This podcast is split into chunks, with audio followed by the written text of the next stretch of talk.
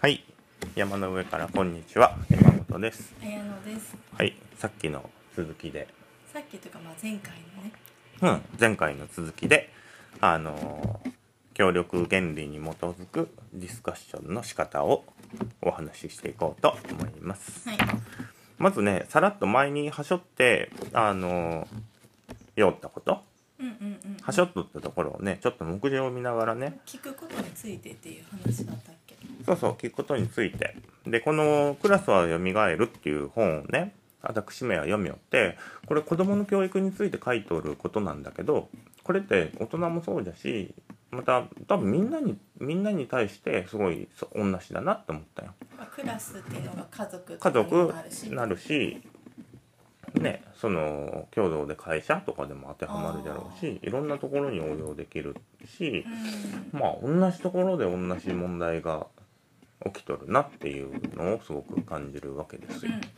でこれのあのまずはなんかあの、まあ、目次を見てっていうかねいくとあの競争原理に基づく場所でいるとあのクラスの中でどういうふうに人が振る舞い出すかっていうことなの、うん競争原理っていうものが強く働いとる場所では1賞賛を求めるいい子でいて褒められよううんこれが多分さ一番最初にみんながやろうとすることなんようんでそれが無理って分かったら作戦2に移るんよ注目を引く何としても目立とううん目立とうとするでそれがむ難しいってなるとあのち次の段階に行くんだけどそれが権力闘争勝とう少なくとも負けないでいようっていうスタンスに行くわけでそれも難しいってなったら復讐相手にできるだけダメージを与えようっていう段階に行って次の段階は無能の孤児見捨ててもらおうっていう風にうんうん、行くんよで競争原理にすごい強くさらされたっていう場所にずっといてストレスを感じるとこの段階でどんどんどんどん行くんだけどでこれ作戦1の賞賛を求めるいい子でいて褒められようっていうのは一見いいことのように思えるんだけどでも誰かが見てなかったりとか褒められないところでは何にもやらなくなるんだって。うんうんで褒められるとかなんかアドラーのアドラー心理学で褒めちゃダメって言うけどまあうん褒めたら褒められないとこでその人が何をしたいかとかどんなことをじゃあ自分が求めてるかっていうよりも何て言うんだろうねここでどう振る舞ったら褒められるかとかどういううんそういう人になるよ。でけん言ったら何て言うの全部があんまりこう建設的な態度っていうのがあの立ち上がってこんと。うんうん、いうのが競争原理にさらされた場にいたらっていうでそれをクラスをマネージメントしてそういうところの競争原理から協力原理っていうものに置き換えていきましょうっていう風に書いとんだけどでこれ大人も多分ある程度一緒だと思うようんで大人の場合はまあ競争っていうのはまあね楽しい部分でもあるじゃん私めが全くそれがなくて協力っていうのもあれだし両方が適度に多分いいバランスでまあどこのバランスかだと思うんだけどそれが適度であれば多分すごく健全なんよね大人の場合で言うと。うん、でなんか全く競争がなくてみんなが一緒でっていうのも気持ち悪いし、まあ、適度にちゃんと競争であのそういうのもあり協力するものもちゃんとありでも競争だけがね一個だけこう出てくるとなんかほんまに歪むんだと思うよ。うん、うん、はい。まあちょっと付け加えてっていう例えば私めがあのものを作ってっていう人がじゃあスポーツ選手とじゃあ競争をしようっていうかまあそういう風な見え見せなんか競争じゃないけどどっちが優れてるみたいになった時って比べようがないじゃん本来。比べようがないよねうん、だって足がすごい速い人とじゃあその人のねあ絶対負けるしそこほんだったらじゃあ全然違うし違うとこでやりおるねなんだけどじゃあそれで競争させようと思うとじゃあそこに同じ価値観を当てはめてたら競争ができるわけじゃん。うんだったらそれがじゃあいくら稼いでるとか言ったらでそこでの競争になってしまうので結局競争原理って多分もともとはどうでないんだけどあえてそういう風にしようと思うとどこでもこう何て言うんだろうねあの当てはめれるようなものを持ち出して強引に競争させるってなるとまあ本来そこ点数とかねそうそう点数もそうだと思うよだってこの人はこ優しいねっていうのって全然あのすごくいいしなんかね資質があったにしてもそれって点数にならんかったらもっと違うところで測られるしでもそれはストレスを感じるよね競争原理っつうのは。うん、だからまあそうまあほんで次に行きますと、うん、でこれあのね教師がねについても書いとんだけど、うんそうそうでそういう競争原理を生み出すっていう風な教師の振る舞いねうんこれはこの人は迷信って言っとんだけど野田先生はねうん迷信1迷信ってどんな感じ迷うに信じる完璧病、うんうん、不完全であることを受け入れないっていうことだよね、うん次は反省病何かやって失敗したら反省しなさいっていう、うんほんで次が計画病んきちんと計画して実行しなさいっていう、うんで努力病集中しなさい目標達成しなさいうん第5習慣化病正しい習慣を身につけて正しい暮らしをしなさいっていうのはこの人の野田先生が言うことの迷信、ううんん、まあ言われてきたよね言われてきたでもこういうものがどんどんどんどん教師がやっていくとその場がどんどん競争原理に基づいた場所に変わっていくうんあんまりなんて言うんだろうねまあ聞いたことがないといえば聞いたことがないようなね計画を立てろもみんなが言うんだけどあそう私はすごい聞いたことあるあこういうのうん迷信であるってうんいや迷信であるっていうのは聞いたことがないけど、んこういうふうなのはよく言われ言われてきたそうそう言われてきたんよだけどそういうものが子供をあの勇気をくじくとうんくじかれるよねうん、くじかれるんよ。だけど多分、あの、子育てとかするときもそうだし、まあなんか、人と接するときも、こういう頑張れとかね、努力しなよとか、でそういうのが人の勇気をくじきますせと。うん習慣化病ね。私面も若干これはあるんだけどね。でもこれ自分がやるだけでね、子供に習慣化は別挑に、戦しなければねそうそう、押たしく付てけしなていんるでならございます。ねうん。ほんで、うん、競争原理を捨てただけでは、すごくひどいことになる。で、それ取って代わって、協力原理っていうものを立ち上げましょうと。うんほんでね、まあ、この辺ほんまに細かく話すとね、なんか、うん、すごくまあ、キリがない。もうほんまにすごい、絶版になっとるってすごいいいいい本だなと思うんだけど、うん。まあ、さっきの話で、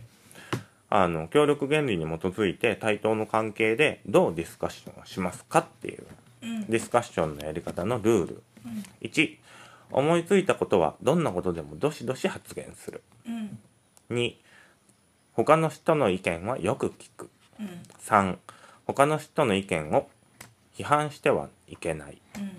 もし反対ならそれは違うと言わないで代わりの案を出して私はこう思うといううん4結論を先に言ういい理由を後で言う私はこう考えますなぜならというふうにうんそうそうこれがねあの野田先生の言うね適切なディスカッションのね方法なんだってうんうんまあでも聞いてると確かにうんまあなんか言ったらこうねまあ当たり前っちゃ当たり前なんだけど意外にうんすごく大事だなっていうまだ競争原理での部分もあると思う自分自分においてはうんうんうんそうなんですまよあでねも安心感はあるかもねその後後者の方がこっちのあの野田先生が出してる方がうんそうだねうんなんかうん好きになっていいかなってうん、そうそうでまあこの本でねやっぱりあの協力原理に基づくっていうのはあの対等であるとうんそうそうでなんかねそれで読みよったらなんか手に取る取る本手に取る本がね結構芋づる式にねでそうういうなんていうの他者とのコミュニケーションみたいなんとかいっぱい載っとってねんうんそうそうそれもねすごくね読み上げてうんいきたいんだけどね読み上げていくっていうかちょっと今手元にないんだけどでこうやって対等みたいなところとか前にこの話って多分前にあの人と一緒にやるみたいなこう話をしたじゃん。うんです多分そういうことともすごく通ずる話なんだけどなんかそうやって多分自分が意識しとるけんだと思うんだけどそういう言葉がどんどんどんどんこう入ってくるし目に入ってくるんよ。うんでいろんなところにそれが書いてあるなと思ってやっぱりなんか意識しといたらなんか引き寄せられるような気がするね。うん自分の意識にでこの野田先生がこうやってあれ本が整理されてるあの対等だったりとかうんでそれについてあのまたねこれにこのね本に書いてあるんです、うん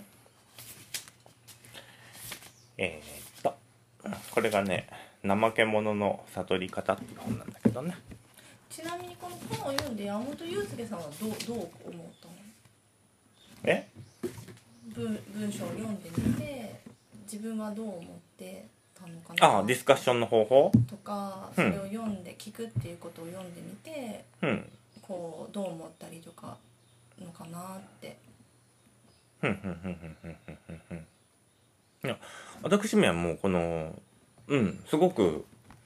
あのそうしようって思ったね実際うんもう野田先生が書いてるこの本とかって、うんまあ実践の学問じゃ実う践、んうん学心理学がそうだよねそうでけん例えば子供との接し方に対しても、うんあの何々しなさいっていうんじゃなくて何々していただけませんかって敬意を持って接するんだけど、それもねちょっと実践しょおるいやうんうんいや言ってる時あるねそうそうでなんか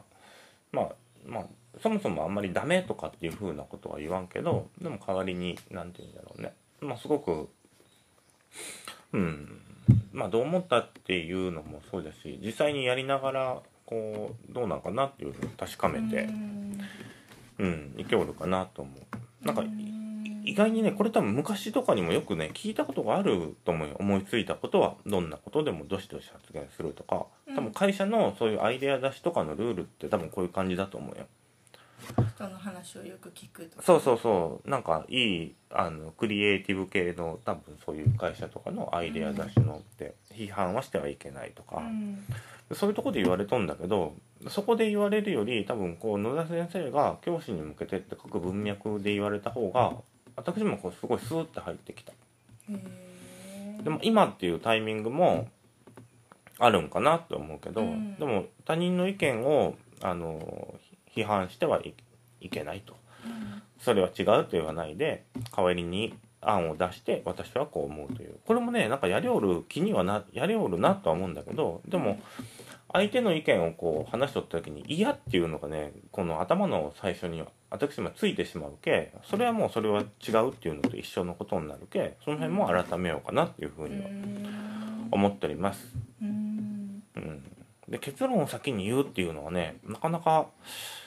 うんあん確かにあんまりやってないなってやっ思てうないね。けどそうそう分かりやすいかもね何何が言いたいのかよく分からんくなってきちゃうもんねそうそうなんよどんどん変やわっってていなくいしかもね私、うん、意外にちょっとまあこの本はねまあうんまあ1ヶ月前ぐらいに読んでししもうたけんもうあんまり残ってないというか、まあ、実験たねスーちゃんと接する時に試しおることはいっぱいあるけどうんあんまりねもう物忘れがね激しすぎてねうん1ヶ月ぐらい経つとやっぱりもでも本当に大事なことは残っているしう、ううんん、残っていくしね、うんうん自分の中でね見えることがあるのかもしれないうんうんうん、まあちょっとこれはねいろんまあうんでもこれはね多分子供の本じゃなくてね多分大人たち大人たちっていうか自分たちがすごく意識するような内容だと思うよなんかどうしても競争原理にって言ってそこの目線だけでこう見てしまうたりする時にそれをなんか相対化するものってやっぱなかなかね例えばあのなんて言うんだろうね例えばお金をどうお金とかっていうものをなんかやっぱ相対化するってなるとそれなりにパワーがあるものじゃないとやっぱり自分がこう求めたりするものを相対化するって結構難しかったりするんだけどなんだろうあはいでそういうヒントがいっぱいあるなって思こう、う、うん今聞いてて一つ思い出したのがはい中学生のそういう多感な、まあ、集団行動の中で生きてる時に、うん競争原理の中で生きてる時に、うんあの先生の好きな言葉みたいなのがパンフレットに書かれて出てきた回ってきた時があったのね。でその時にその先生がどういう先生かって私そんなに知らないんだけど英語の先生でミスター松野っていう、はいミスター松野がなんか書いてた言葉うんが、うんと「すみれはすみれのままでいい」「あゆかはあゆかのままでいい」みたいなのが書かれててうんえ何書いてるのかなって思ったんだけど、うんなんかこう断るなんかすごい印象的だったんだよね。うんだからもしかしたら自分は違う花に一生懸命なろうとしたのかもしれないその時にうんだからすごいなんかあゆかっていうのはそのミスター松野の娘さんの名前なんだけど、うんそれはなんとなく想像はついだけどうんこの「すみれはすみれのままでいい」っていうのはうんうんうーんだからこの競争原理だとどうしてもうん違うものに頑張ってなろうとする時があるかもしれないけど。うんまあでもこういうそうだよね今もまあでも嫌って言ったけどねこの嫌っていうのを取らなきゃいけないんだよねでこういうのもまあこういうの話してまあ行くねこっからって言ってもすぐに変われるもんじゃないし、そうだね40年近くかけて形成されてるからうね、ん、そうそうボル50とかになっても変わってないやんってなるかもしれんけどまあただでもちょっとずつでもねそでそれがなんかこうやってこう家族のこう話し合いをこう出したりするっていう時になんか結構こうなんて言うんだろうねメタテーマみたいな感じになって面白いまあ自分も面白いし、うんうん、あこういう話し合いなんかすごいこの人たちすごいディスカッションがなんかすごくスムーズみたいになったらやっぱり夫婦でちゃんと話し合えるっていうかねいろんな感情とか抜きにしてスッと話し合えるって、まあ、ある種コミュニケーションの形として私も結構最強かなと思うけどねうんうんうんうんてかまあそういう心試みっていうかね、う、うんんでその、まあ、ちょっとこのじゃあ一文だけちょっと読んでみようかはな、い最後うん、これはね怠け者の悟り方でねに、うんさっきのね平等とかあの対等っていうものこの一文がね集約されとるんだけど、うん私たちは皆平等ですそして宇宙とは私たちのお互い同士の関係です宇宙はただ一種類の実体から出ていてその一つ一つが生命を持ち一つ一つが自分の存在の仕方を自分で決めていますと